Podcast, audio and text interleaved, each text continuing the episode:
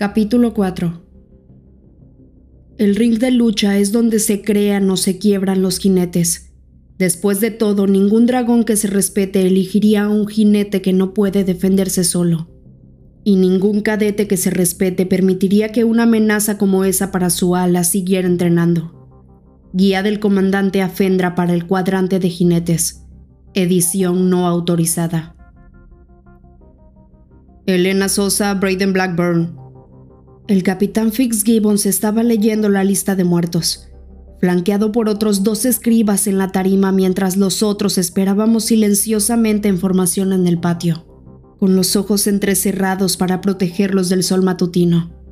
Esta mañana todos estamos vestidos con el negro de los jinetes, y tengo una sola estrella plateada de cuatro puntas en el cuello, la marca de alguien de primero, y un parche del ala 4 en el hombro. Ayer nos dieron uniformes estándar, túnicas veraniegas entalladas, pantalones y accesorios cuando se terminó lo del parapeto. Pero no nos dieron ropa de cuero para volar. No tiene caso darnos los uniformes de combate que son más gruesos y ofrecen más protección, cuando la mitad de nosotros no llegaremos a la trilla en octubre. El corsé de armadura que Mira me hizo no es lo normal, pero se pierde entre los cientos de uniformes modificados que me rodean.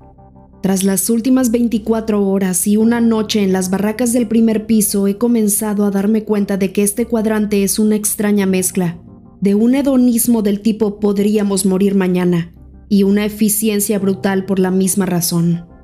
Jace Shutterland.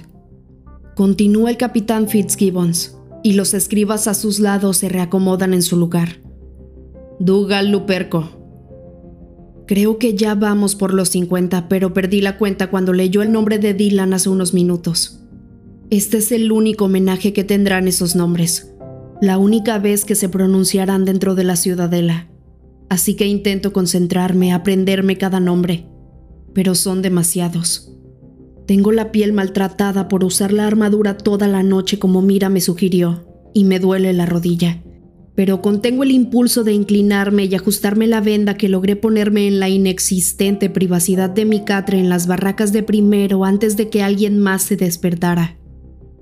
Somos 156 en el primer piso del edificio de dormitorios, y nuestros catres están acomodados en prolijas filas en el espacio abierto.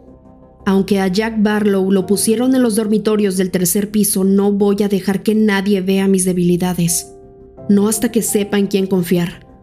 Las habitaciones privadas son como la ropa de cuero para el vuelo. No te dan una hasta que sobrevives a la trilla.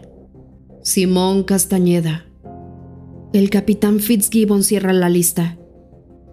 Que sus almas estén con Malek, el dios de la muerte. Esto me sorprende. Supongo que estábamos más cerca del final de lo que pensé. No hay una conclusión formal a la ceremonia ni un último momento de silencio.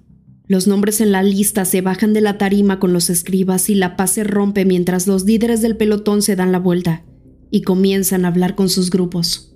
Espero que todos hayan desayunado porque no van a poder comer nada hasta la hora del almuerzo, dice Dane, mirándome a los ojos por un breve instante para luego fingir indiferencia. Es un experto en fingir muy bien que no te conoce. Susurra Rhiannon junto a mí. Sí lo es. Respondo con el mismo tono. Una sonrisa se quiere asomar en mis labios, pero mantengo una expresión lo más neutral posible mientras lo miro sin recato.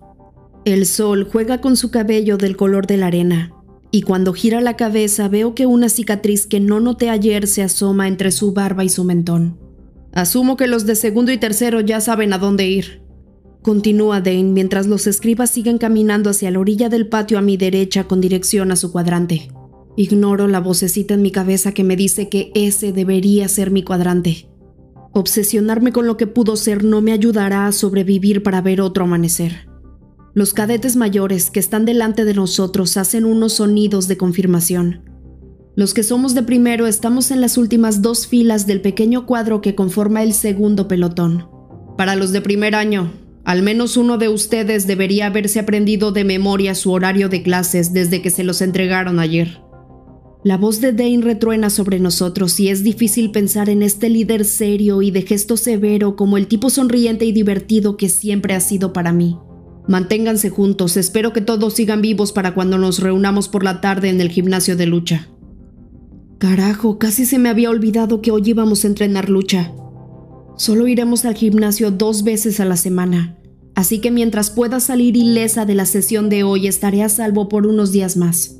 Al menos tendré algo de tiempo para recuperarme antes de tener que enfrentar el guantelete, que es la aterradora pista vertical de obstáculos que nos dijeron que tendremos que dominar en dos meses cuando las hojas cambien de color. Si logramos llegar a lo alto del guantelete, cruzaremos el cañón semicerrado que está arriba y que lleva al campo de vuelo para la presentación, donde los dragones de este año que están dispuestos a crear vínculos verán por primera vez a los cadetes que quedan. Dos días después de eso, la trilla tendrá lugar en el valle bajo la ciudadela. No busques los problemas de mañana. ¿Y si no lo hacemos? Pregunta el graciosito de primero que está detrás de mí. Ni siquiera me molesto en voltear a verlo, pero Rhiannon sí lo hace y pone un gesto de fastidio cuando vuelve a mirar hacia el frente. En ese caso no tendré que molestarme en aprenderme su nombre porque mañana en la mañana estará en la lista de muertos, responde Dane encogiéndose de hombros. Una de segundo año que está delante de mí suelta una risotada y el movimiento le sacude las pequeñas arracadas que trae en el lóbulo derecho pero la de cabello rosa que está a su lado permanece en silencio. Sawyer. Dane mira al de primero que está a mi izquierda. Yo los llevo, dice el cadete alto y enjuto cuyo delgado cuerpo está cubierto de pecas, y asiente una sola vez.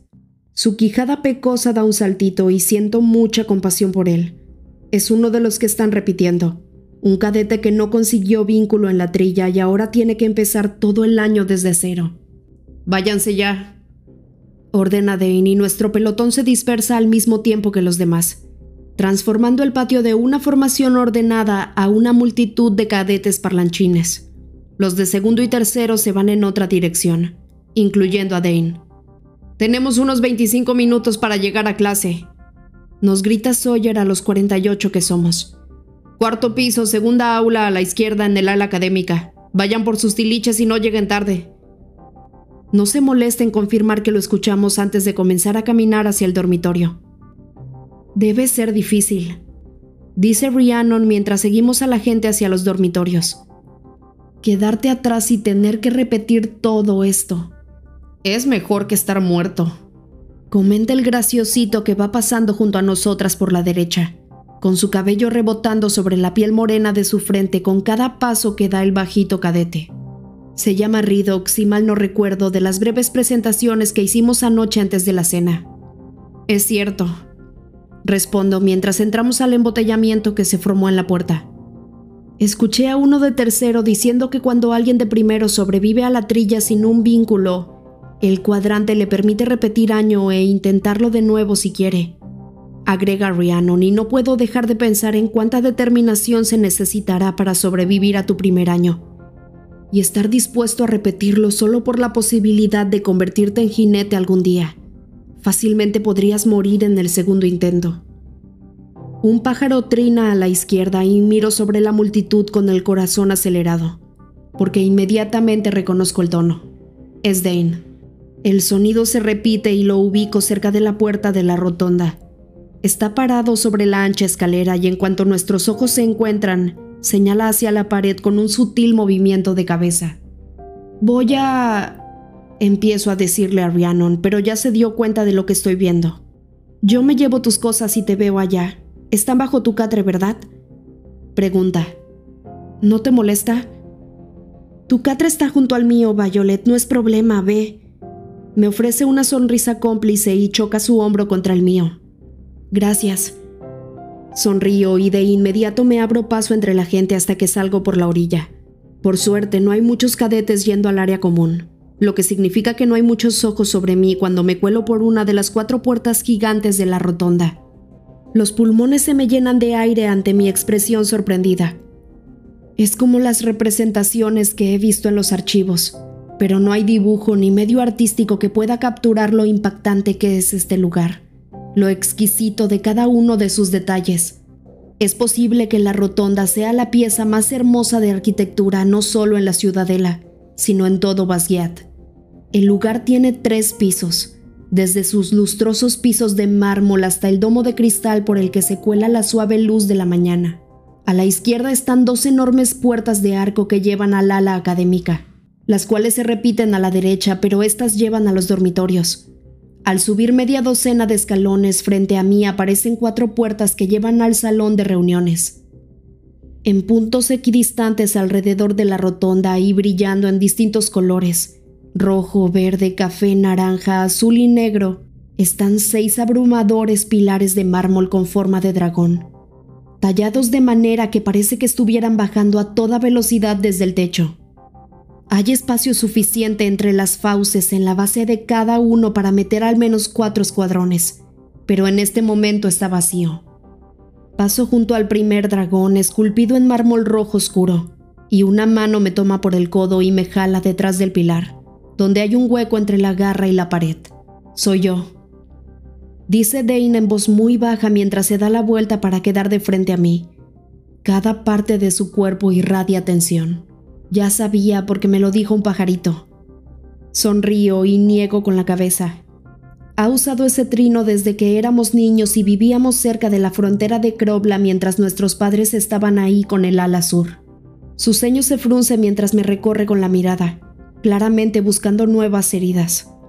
Solo tenemos unos minutos antes de que este lugar se llene. ¿Cómo va tu rodilla? Me duele, pero sobreviviré. He tenido heridas mucho peores y ambos lo sabemos, pero no tiene caso pedirle que se relaje cuando obviamente no lo va a hacer.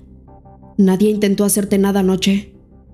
La preocupación le arruga la frente y yo me tengo que cruzar de brazos para no estirar la mano y suavizar esas líneas con mis dedos. Su angustia me aplasta el corazón.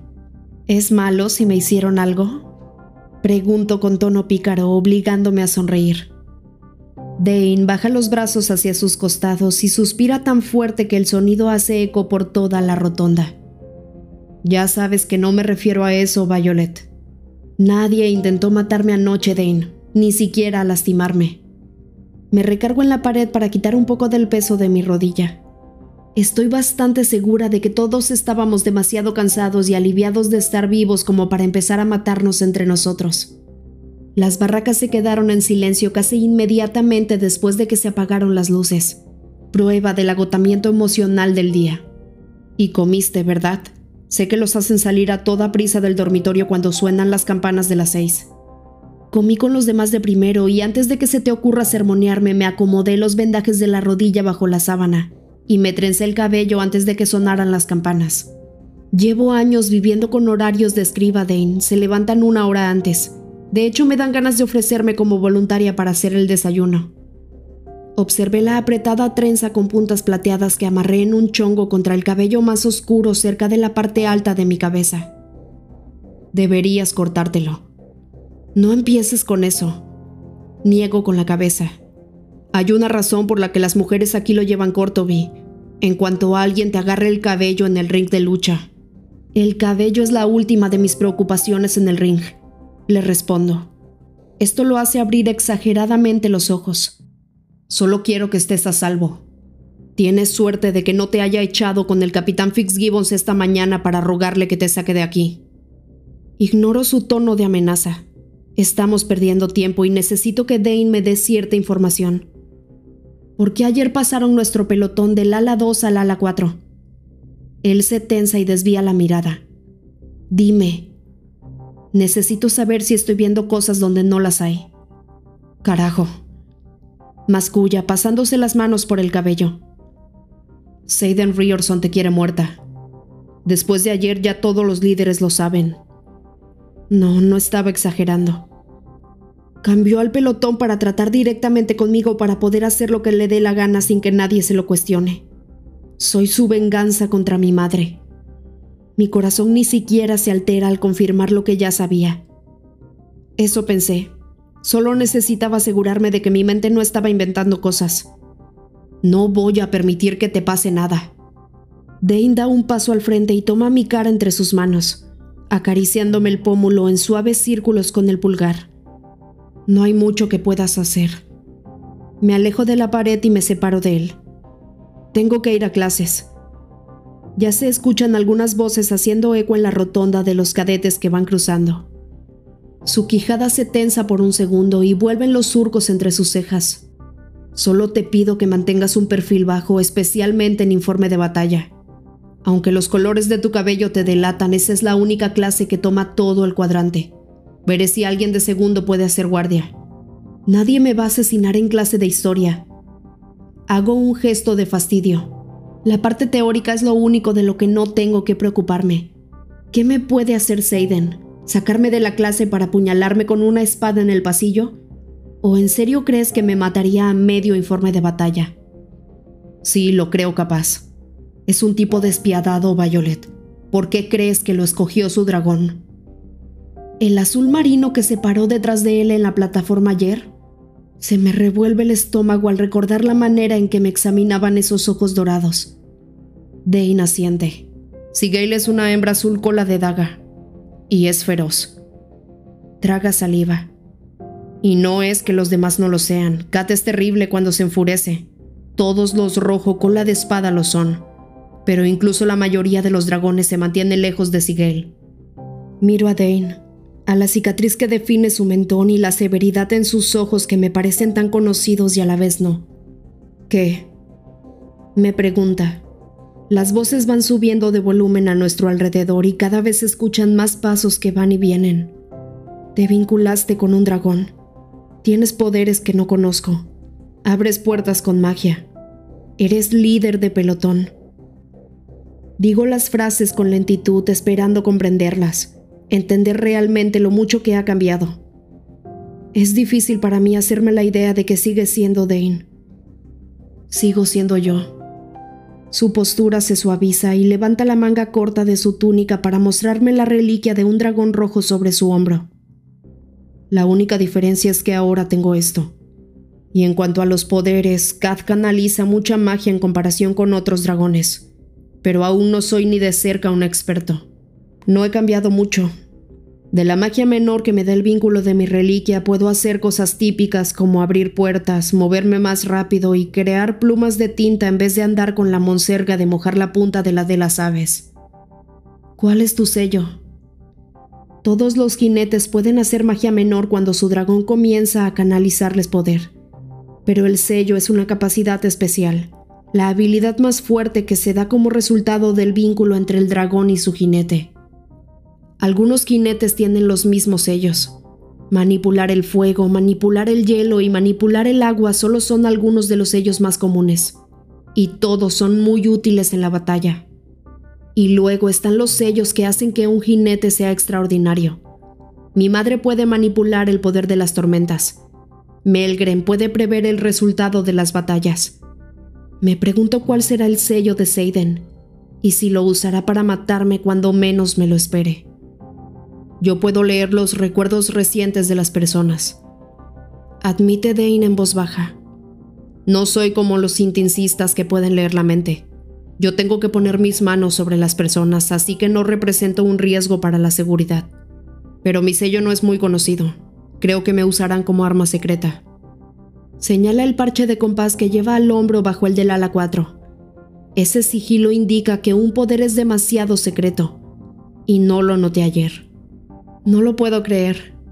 Sonrío y tomo aire para relajarme mientras recuerdo que el uniforme de Seiden no tenía ningún parche. Él asiente, y una sonrisa de emoción le curva la boca. Aún estoy aprendiendo y obviamente lo hago mejor entre más cerca estoy de Kat, pero sí, solo tengo que poner mis manos en la sien de alguien y puedo ver lo que esa persona vio. Es increíble.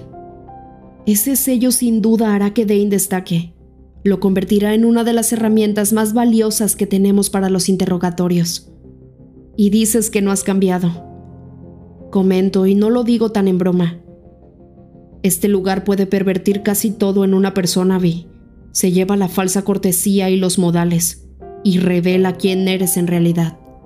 Quieren que sea así. Quieren romper todos los vínculos que tenías antes para que tu lealtad esté con tu ala.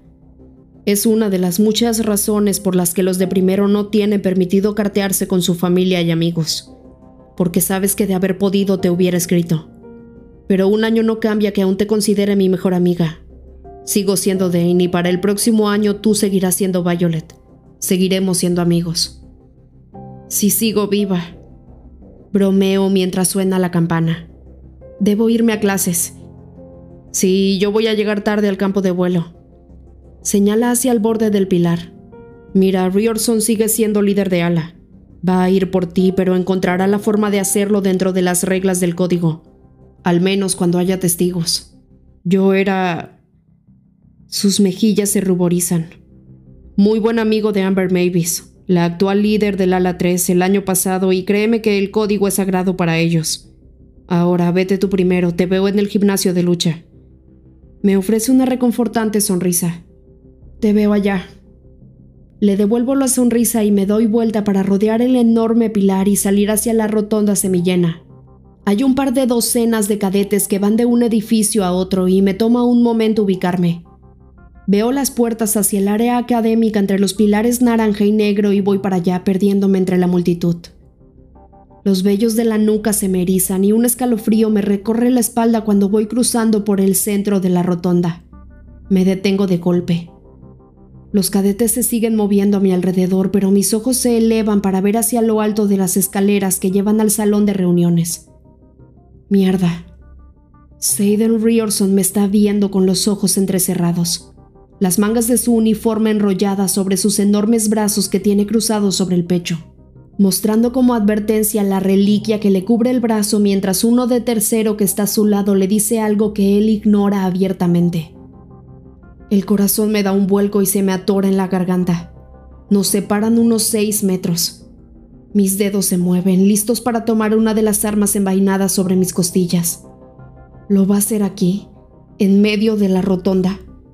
El piso de mármol es gris, así que al equipo de intendencia no se le complicaría tanto limpiar la sangre.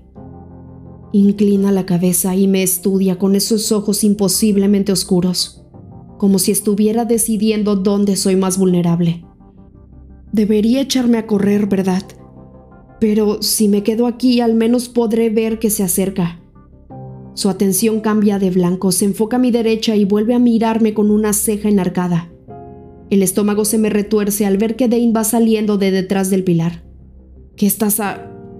comienza a decir Dane con el ceño fruncido en un gesto de confusión. En lo alto de la escalera, cuarto piso. Susurro interrumpiéndolo. La mirada de Dane va subiendo mientras la multitud se disipa a nuestro alrededor, y él suelta una maldición entre dientes, acercándose no muy sutilmente a mí. Entre menos personas, menos testigos. Pero no soy tan tonta como para creer que Seiden no me mataría frente a todo el cuadrante si le da la gana. Ya sabía que sus padres son cercanos. Grita Seiden y una sonrisa cruel se dibuja sobre sus labios. Pero es necesario que sean tan estúpidamente obvios. Los pocos cadetes que siguen en la rotonda voltean a vernos. Déjenme adivinar, continúa Seiden, pasando la mirada de Dane a mí. ¿Amigos de la infancia? ¿Su primer amor, quizá? No puede lastimarte sin razón, ¿verdad? Susurro hacia Dane. Sin razón y sin tener quórum de líderes de ala, porque eres líder de pelotón, artículo 4, sección 3. Correcto.